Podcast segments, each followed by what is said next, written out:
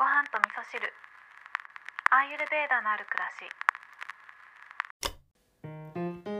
し。こんにちは。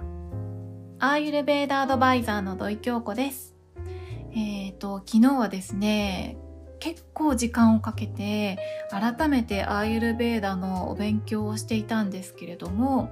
最近はね動画で講義を受けられたりとかしてすごく助かるなって思うんですけど私は結構あのゆっくりなスピードでいろんなことを覚えていくので途中でねストップしてノートを取りながらとか勉強できると本当に助かるんですけど、まあ、昨日だけでもね本当は2時間で終わる講義を4時間ぐらいかけてみながら20ページぐらいねいろんなこと書くことがあったんですね。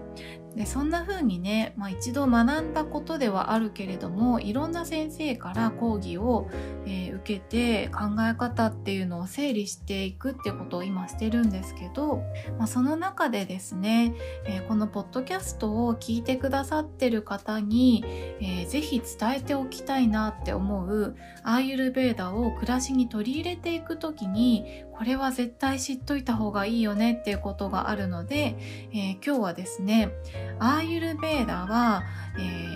ー、何なのかというね本当に基本的なことをお話ししたいなと思うんですけれどもよく言われているのはね5000年前に、まあ、インドとかスリランカから始まった、えー、世界最古の伝承医学ですよとかっていうことが言われていたりもするんですけれどもそもそもねアーユルベーダって何なんだっていうことをお伝えしておくとアーユルベーダは生命の実像とともにあるというふうに言われているんですね。つまりですね、アーユルベーダが、えー、どういうふうに始まったのか、いつ始まったのかっていうことを古典書では記されているんですけれども、えー、アーユルベーダはですね、生命とともにあるというふうに考えられていて、私たち生き物が生まれた瞬間からアーユルベーダは存在しているっていう考え方なんですね。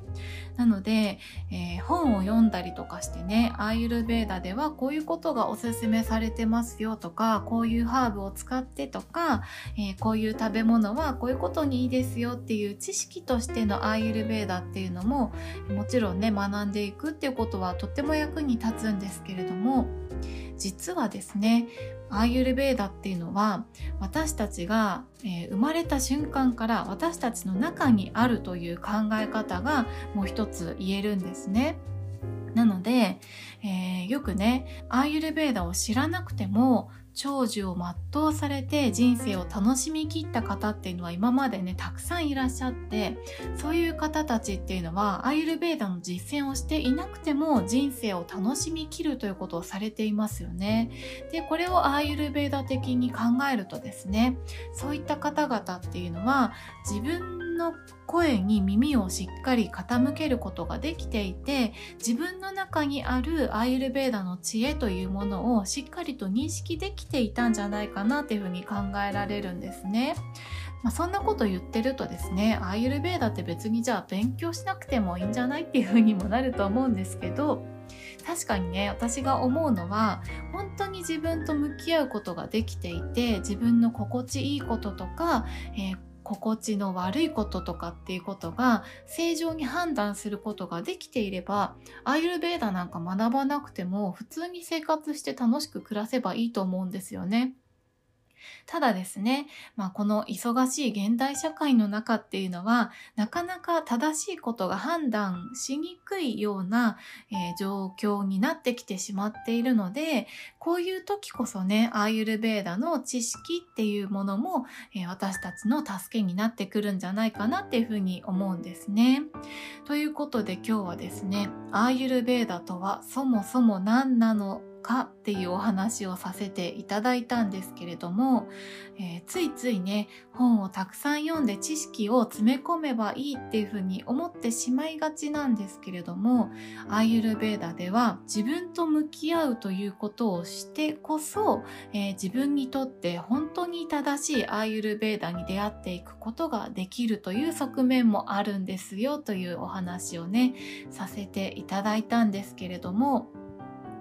えー、アーユルベーダってねもともとはやっぱりインドとかスリランカとかあとはバングラディッシュなんかもねアーユルベーダが根付いてるってこと言われてるんですけれども、えー、本当のねあの現地のアーユルベーダ文化としてのアーユルベーダを知ろうと思っても私たちにはねちょっと難しいんですよね。あの宗教観も違ったりとか宗教観が違うってことは死生観も違ったりとかもするので、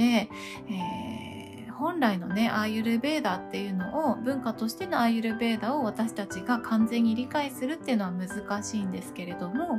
私たちが生きていく上で生活をより豊かにしていくためのアーユルベーダっていうのは実はね私たちの中に備わっているので東大元暮らしじゃないですけどね、えー、普段の生活の中で自分にとって心地のいいことっていうのをね追求しながら、えー、その傍らでアイルベーダの知識を勉強していくっていうスタイルを私はおすすめしたいし私もそんな風にねしていこうかななんていう風に思っております。はい。ということで今日もですね、短めにお話をさせていただいたんですけれども、ちょっとしたね、ヒントになれば嬉しいなと思います。今日も聞いていただきましてありがとうございます。